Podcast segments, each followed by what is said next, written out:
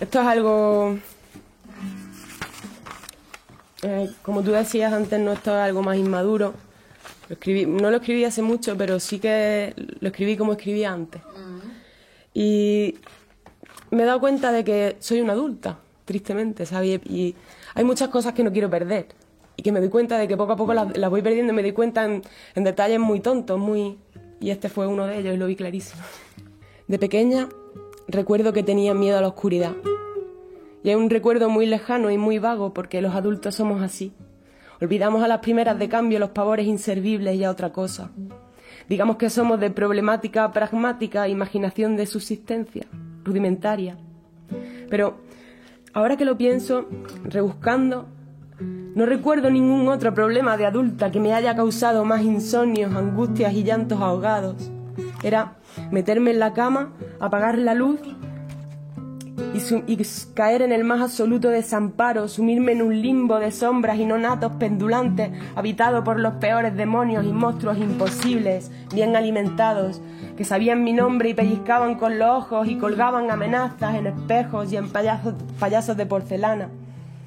Así cogí la costumbre de dormir con la cara tapada y con la espalda en la pared. La idea de que me cogieran por la espalda me aterraba. La idea de salir de la cama estaba descartada de antemano, porque debajo aparecían lagunas y masmas de raros colores poco apetecibles. Y en el pasillo Verónica, Verónica, y en el baño otra vez ese señor con barba, con una cicatriz grande, mirándome desde el espejo, entre las velas, como en una extraña ceremonia para la que me estaban esperando. Y lo peor no eran las imágenes, las visiones. Lo peor eran las voces, las voces alegres, las risas en mitad de semejante espectáculo siniestro, los chillidos ausentes de los que vivían allí, si es que aquello existía y alguien, por muy monstruo tres cabezas, pudiera vivir allí. Horrible, sin Dios, sin sentido, como en un cuadro del bosco. De ahí cogí la manía de dormir con la puerta cerrada. Si la dejaba abierta tenía la opción de huir en caso de ataque repentino, pero ya saben, el miedo paraliza. Además, mejor la oscuridad que la penumbra. La puerta abierta siempre daba a figuras sospechosas, destellos fantasmagóricos y cosas que cambiaban de sitio. La puerta abierta daba al pasillo de los mil posibles, de mis peores egos disfrazados de perritos y gatitos de peluche, mirando con sus ojos disecados desde el estante, debajo del crucifijo y justo al lado de la niña de The. Así que la cerraba y la manta hasta arriba. De ahí aprendí a convivir con los peores espectros, con una imaginación extremadamente avanzada, de precisión láser casi alienígena, y a entablar conversación con cuasimodos y otros seres realmente ruines. La otra noche lo estuve pensando. Hace siglos que no me visitan. Le estuve dando vueltas. ¿En qué punto del trayecto perdí este universo? Me dio pena verme adulta, así, de repente, a la caverna de la imaginación rudimentaria.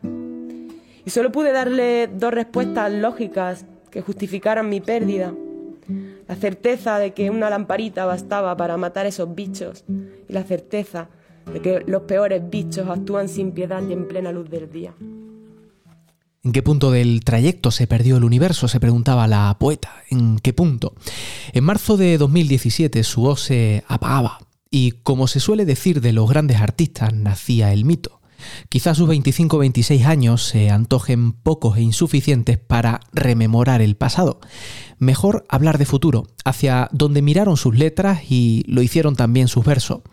Cinco años después de su muerte, un documental recuerda ahora a la eterna Gata Katana.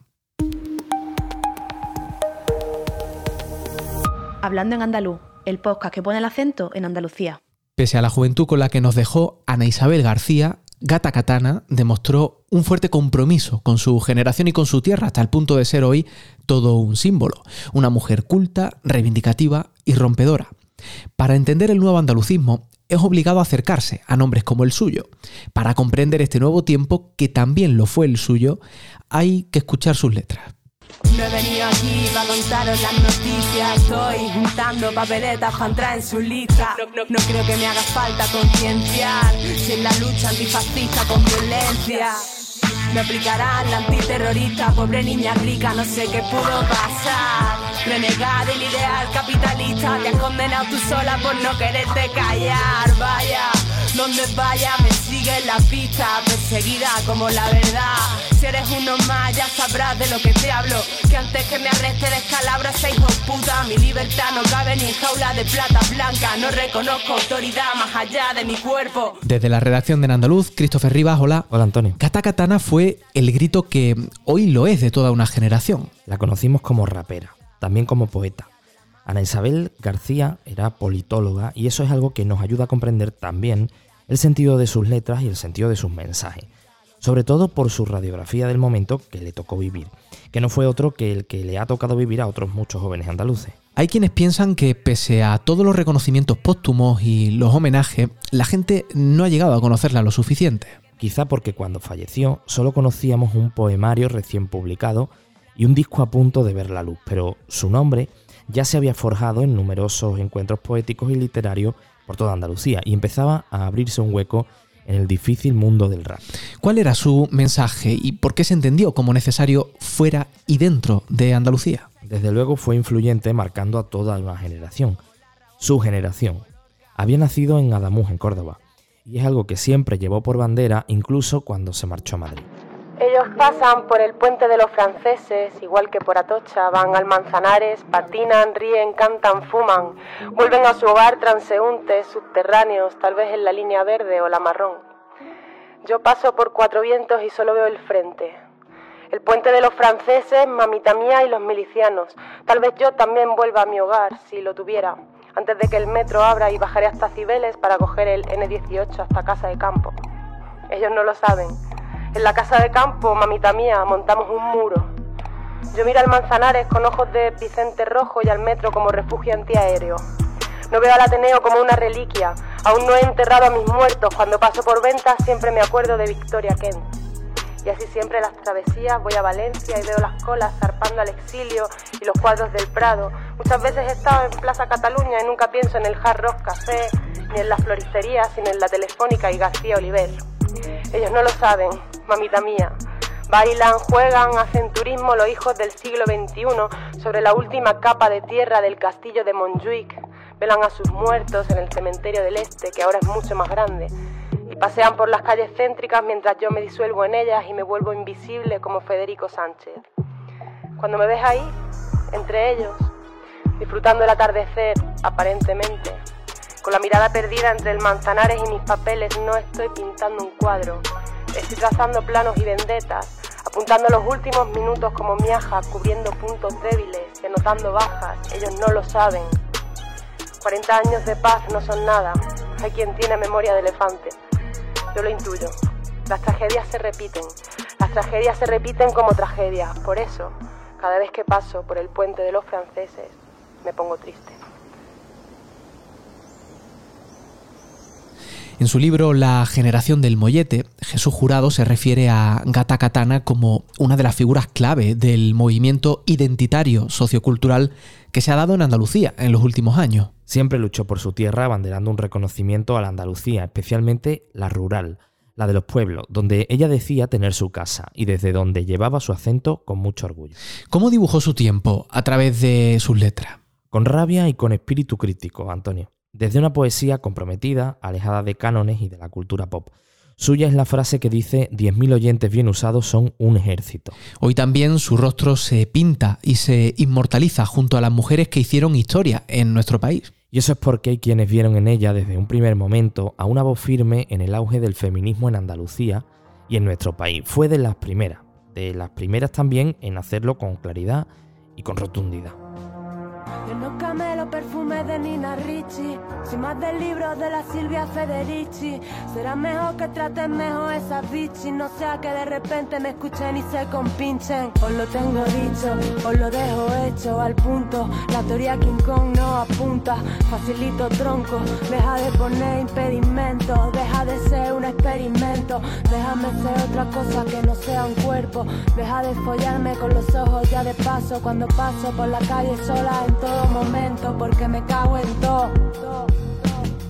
Yo, en pleno siglo XXI, que tenga que venir la Ana, arrebatía soy. La tradición es larga desde Nietzsche hasta un muro de Aristóteles a Darwin, desde Franco hasta Rajoy. De aquellos barros, estos lodos, sé por dónde voy, que las cosas no han cambiado demasiado a día de hoy. haciéndome kit train, alojar cambio, modus operandi, rayados, estampados, rollo funky. Eres la puerta del demonio, que quebró el sello de aquel árbol prohibido. La estamos escuchando rapear y es que mm, en la música urbana ella también se hizo con su sitio. Y eso en un mundo, Antonio, no lo olvidemos, muy masculinizado. Pero aún así, allí estaba ella, abriendo paso a todas las demás. Y como ejemplo tenemos un disco póstumo, Banzai, que pese a que ha pasado tan poco tiempo desde que se publicó, apenas un lustro, Muchos lo consideran un clásico en la música española. Banzai, esa palabra que viene del japonés y que se refiere al grito de los samuráis antes de combatir. Christopher, gracias. Gracias a ti. No somos ni malévolas, ni malignas, no engendramos del demonio y tampoco somos santas o que nos santificamos cuando llegamos a ser madres.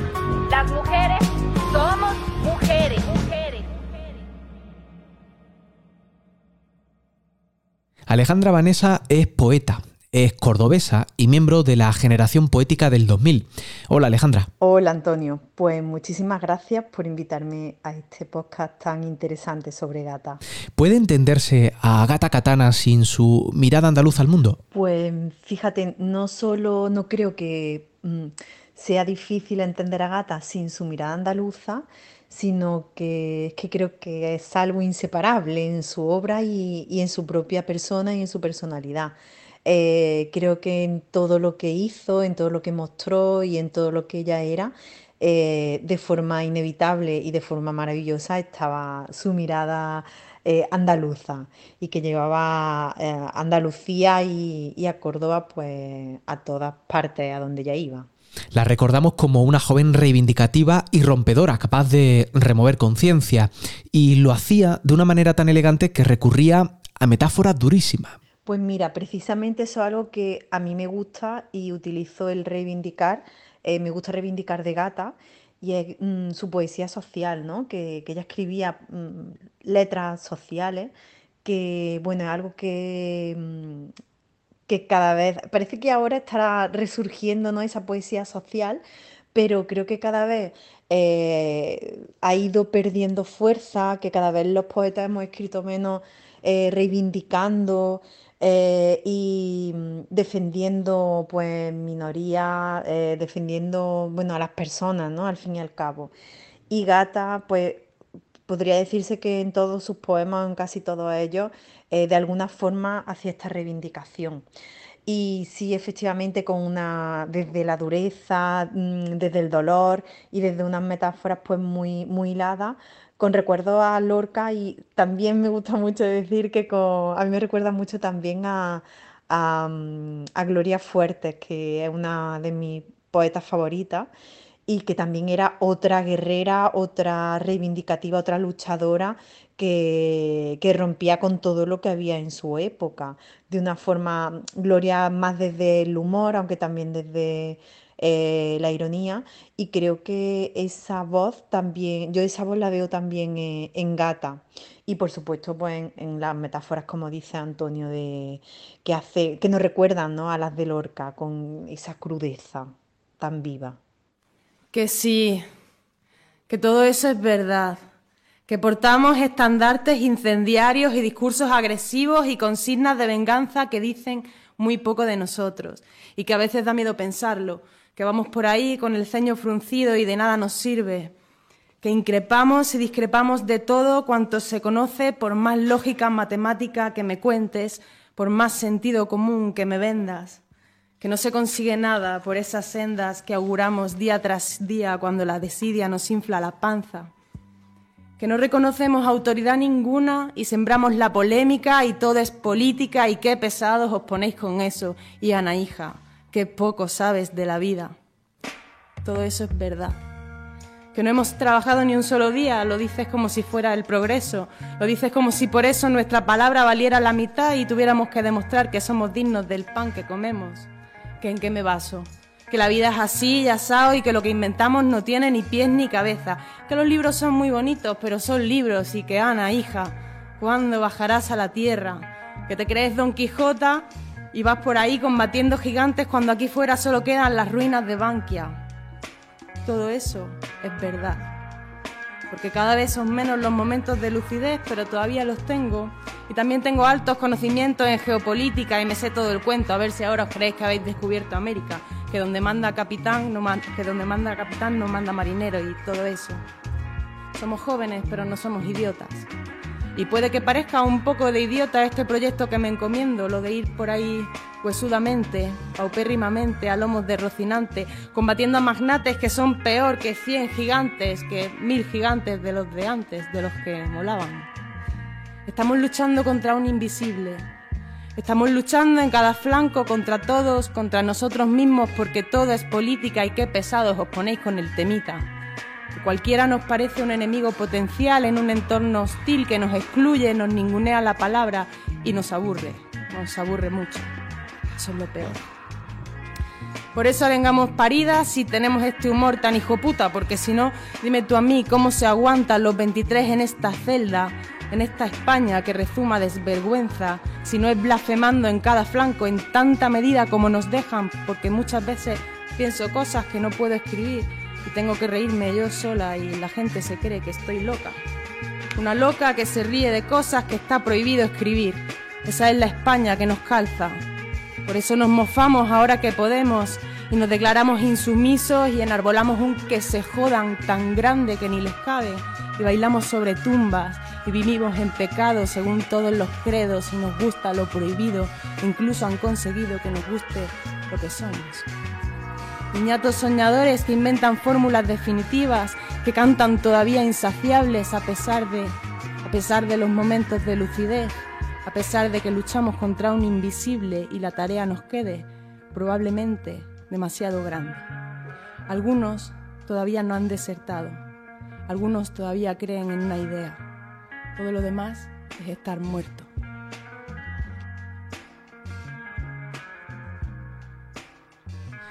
Gata Katana fue la pequeña Ana que cantaba flamenco en su pueblo.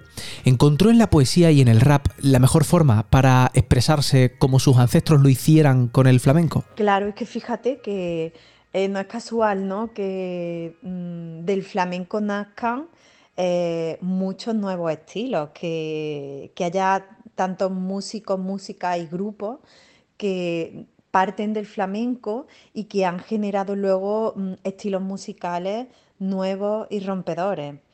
Eh, pues mm, Gata nace también del flamenco y llegó a su propia voz, ¿no? A través del rap, como dice, a través de la poesía, que al final es todo un poco lo mismo. Eh, todo, todo este arte está contaminado, todo es muy similar. para mí es que todo esto es poesía, ¿no? La música es, también poesía, es ritmo. Y, y bueno, el rap recoge creo que un poco de todo eso, del espíritu flamenco también, como dice, eh, con las reivindicaciones ¿no? de los ancestros a través del flamenco.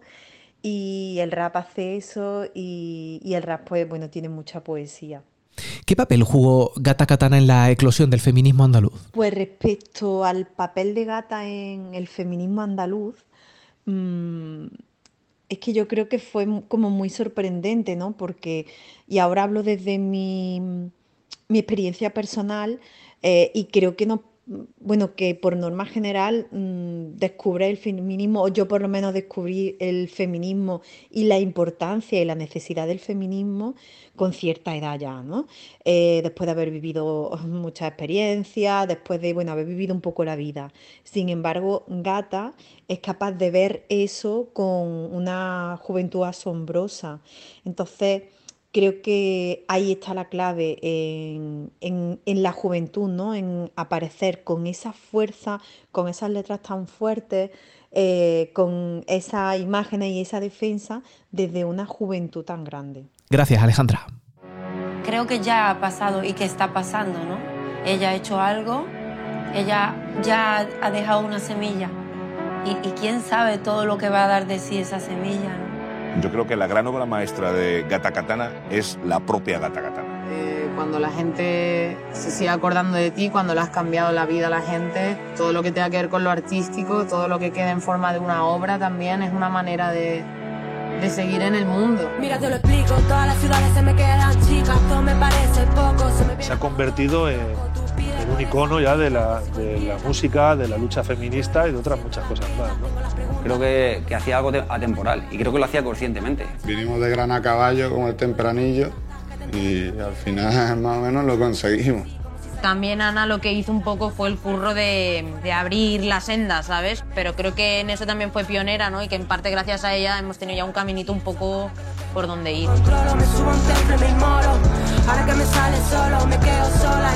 Ana sería un poco la tipa de la poesía, ¿no? La que habla estas cosas más profundas, más filosóficas, toca otro tipo de temas. Gata Katana es la guerra. En mis papeles, cuánto está el gramo, cuánto, cuánto está el gramo. De eso que tengo que tiene, que tengo que nadie más tiene. ¿Dónde irán? ¿Cuándo? ¿Dónde? ¿Dónde irán? Profundizar en su huella y en su legado, eso es lo que hace Eterna, cuyo tráiler acabamos de escuchar. Un documental que se empezó a fraguar con la muerte de Gata Katana y que se estrena en el Festival de Cine Europeo de Sevilla. Detrás un rodaje y tres años de investigación y búsqueda de archivos que dan como resultado este largometraje, dirigido por David Sainz y Juan Masayalonga. Juan Maola. Hola Antonio, un placer. Este documental te ha permitido profundizar en la infancia de Ana, en cómo fue su adolescencia y su juventud, cómo se forjó la gata katana comprometida y reivindicativa que conocimos a través de sus letras. Bueno, pues Ana era una, una persona eh, comprometida desde muy temprana edad, realmente. Eh, porque mm, desde chica ya se veía que, que tenía inquietud por, la, por las letras, por la literatura y tal. Y eso también, en cierta manera, el abrirse la mente en, en un pueblo tan recóndito, ¿no? Como decía ella, ¿no? Como es Adamú, de, que tiene unos 4.000 habitantes como máximo aproximadamente. Entonces eh, ahí forjó un poco eh, esa idea, ¿no? Y era muy sensible ante, la, ante las injusticias que, que ocurrían a su alrededor, ¿no? Contra, ella se posicionaba siempre al lado del, del más débil. ¿Se puede entender el mensaje de Gata Katana sin relacionarlo con sus orígenes, con esa Andalucía rural de la que ella viene? Yo creo que se podría entender el mensaje de, de Gata Katana eh, en otro contexto diferente, pero creo que, que realmente eh, Gata Katana es, es Andalucía y, y Andalucía está en Gata Katana en, en su obra y en, su- en sus escritos, en su, forma de ser y de expresarse y de comunicarse, ¿no? Y ella reivindica lo andaluz. Encontró en la poesía y en el rap una forma de reivindicar lo andaluz alejándose de tópicos y de clichés. Evidentemente, ella es una figura andaluza eh, única y que se alejaba de cualquier tópico. De hecho, es una rapera, ¿no? Y todos conocemos, eh, bueno, los perfiles generales de- del ámbito del rap y tal, pero ella era una persona muy culta y muy estudiada y muy, muy inquieta, ¿no? Y, y- y lo hacía todo desde, desde lo andaluz, desde, desde sus raíces, ¿no? Y creo que eso se nota y, y que, que está ahí. ¿Dirías que usó sus letras como una herramienta de movilización y de cambio social? Fíjate que ella, ella decía que 10.000 oyentes bien usados son un ejército, ¿no? Yo creo que sí, que era consciente de, de, lo- que lo que hacía eh, cambiaba mentes, estaba enfocado a, un cambio social, a, ser una herramienta de, de cambio. Pero no creo que lo hiciera conscientemente ni desde el principio y tal. Yo creo que, que ella dentro de ella tenía esa, esa inquietud, esa, es- eso que quería expresar y al final eso eh, al final consiguió consiguió de alguna manera u otra eh, un propósito, ¿no? Mm, Realmente no sé si, si lo hacía conscientemente, pero evidentemente Gata Katana cambia conciencia y ha sido una figura importante en, en un momento y en un contexto de la historia eh, actual nuestra que, que hay que reconocerlo, ¿no? El documental Eterna se apoya en, en numerosos testimonios. ¿Qué dicen de Gata Katana? ¿Cómo la recuerdan? Es curioso, ¿no? Que yo tenía una percepción de, de Ana como, bueno, persona que, la- que tuvo la suerte de, de, conocerla ¿no? y tal, que era de una chica adelantada a su tiempo, muy inteligente, con un humor eh, ácido, con muy satírica. Eh, tenía un concepto de ella que luego me he dado cuenta y luego lo he ido confirmando con cada una de las personas que, que intervienen en el documental y que he ido con las que me he ido documentando. ¿no? En el documental aparecen, eh, aparecen bastantes testimonios y cada uno con su, desde su ámbito, desde su campo, desde, la familia, las amistades, círculos de artistas, de poetas, tal. Cada uno la conoció en un contexto, pero todos coinciden en, en esta misma cuestión. Su disco Banzai se publicó pese a su muerte repentina. Eh, también se recuperó su primer poemario autoeditado. Ahora un documental nos la trae al presente. Eh, empezamos a ser conscientes ahora de quién era Gata Katana y de quién pudo llegar a ser para la cultura y para el movimiento social andaluz. Yo era consciente estando ella en vida desde que la conocí. Quiero decir, eh, yo sabía que ella iba a hacer grandes cosas y que iban a servir de, motor de, cambio social y que va a ser una gran palanca de cambio eh, en el contexto este que, en el que estamos, ¿no? Y creo que viéndolo desde la distancia ahora, creo que la gente se, ha ido dando cuenta y, se, ha dado cuenta de, quién era Gata Katana, en qué ha influido Gata Katana en, un momento determinado y la, importancia de su figura. ¿Qué recorrido va a tener el documental una vez se estrene en el Festival de Cine Europeo de Sevilla? Bueno, pues lo que sí podemos comentar es que está seleccionada también en el Festival de Cine Iberoamericano de Huelva y que vamos a seguir su recorrido por, festivales hasta que pronto anunciemos eh, fechas de, estreno comercial y, y, bueno y las plataformas donde y los sitios donde se va a poder ver ¿no? la película. ¿no? Gracias, Juanma. Gracias a ti, Antonio. Un abrazo. No aman de igual forma los ricos y los pobres. Los pobres aman con las manos. Los pobres aman en la carne y con gula, en las peores estampas, en condiciones famélicas y con todo en su contra. Los pobres aman sin bonitos decorados, entienden de lunes y de tedios domingueros y de gastos imprevistos, de facturas y de angustias que embisten mes a mes a quemar ropa, el amor de los pobres no sale por la ventana aunque el dinero entre por la puerta, que nunca entra, aunque no haya ventanas. Los pobres han aprendido a amarse a oscuras por lo mismo. Han aprendido a amarse mal alimentados, mal vestidos, mal queridos, porque el hambre agudiza el ingenio y en sus jardines también crecen las flores, aunque no haya jardines. Los pobres han aprendido a aprovechar los vis a vis entre jornada y jornada de trabajo, aunque no haya trabajo, y saben darse placeres nunca tasados de valor incalculable y han aprendido a disfrutar las circunstancias y la sopa de sobre, el viejo colchón y la cuesta de enero. Y parece que su amor se hiergue indestructible a pesar de, a pesar de las miles de plagas, de los sueños frustrados y fracasos andantes, de las crisis cíclicas y de hambrunas y de guerras, más valiente que Heracles, más Odiseo que Odiseo parece que su amor se extiende y se multiplica al ritmo que se multiplican los pobres, al ritmo que se multiplican los infortunios y los desastres naturales que golpean siempre en las casas de los pobres, y ese amor está a la altura de Urano, a la altura de Urano y de Gea juntos, y es el único arma que tienen los pobres para defenderse. Por eso han aprendido a cultivar flores y a cantar bien sus penas, y han inventado las mejores obras y los mejores instrumentos, por eso entienden de arte y saben encontrarlo donde lo haya, aunque no lo haya, que siempre lo hay.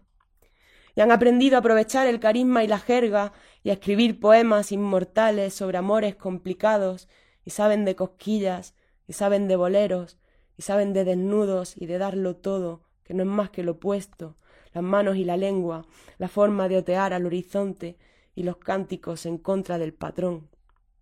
Yo solo sé amar de esta manera. Yo te amo como aman los pobres y me temo que durante mucho, mucho tiempo esto seguirá siendo así. La llamaban gata por sus ojos, pero feroces eran sus letras, incómodas hasta el punto de ser censuradas. Letras en las que decía, cuando me dieran a elegir entre la gloria y la paz, yo ya lo sabía, hubiera elegido lo segundo. La llamaban gata por sus ojos, Katana era una forma de aferrarse a sus raíces. Forjaron su carácter, construyeron su identidad y con ella la de una nueva generación en el andalucismo. Hablando de Andalucía y haciendo periodismo en andaluz. Hazte socio, hazte socia, para que Andalucía cuente, en andaluz.es. La huella, el legado y la memoria de la eterna gata katana que esta semana hemos querido repasar en andaluz y que puedes escuchar primero si eres socio o socia y después en abierto a través de las principales plataformas de audio bajo demanda. Alejandro Rojas Marcos ha pedido que el 4 de diciembre sea el Día de la Bandera Andaluza. Lo ha hecho en la presentación del libro de José Luis Villar sobre la histórica lucha andalucista. Mientras, esta semana hemos sabido que 8 de cada 10 casos de cáncer de mama en Andalucía tienen cura y que cerca de 6.000 mujeres serán diagnosticadas este año en nuestra comunidad. Y para terminar, investigadores malagueños han diseñado un dispositivo para escuchar música a través del tacto. El dispositivo utiliza un algoritmo que traduce la música en estímulos tangibles a través de vibraciones. Todo esto te lo contamos ya en nuestra web en andaluz.es. Gracias Alejandro, este podcast lo produce Maravedismo. La semana que viene seguimos aquí hablando en andaluz.